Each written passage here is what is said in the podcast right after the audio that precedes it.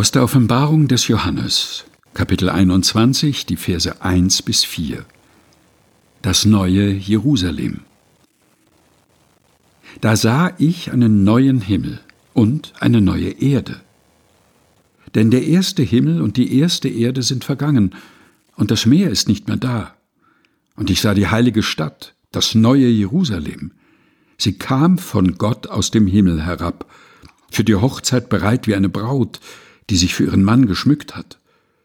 Und ich hörte eine laute Stimme vom Thron her rufen, Sieh her! Gottes Wohnung ist bei den Menschen. Er wird bei ihnen wohnen, und sie werden seine Völker sein.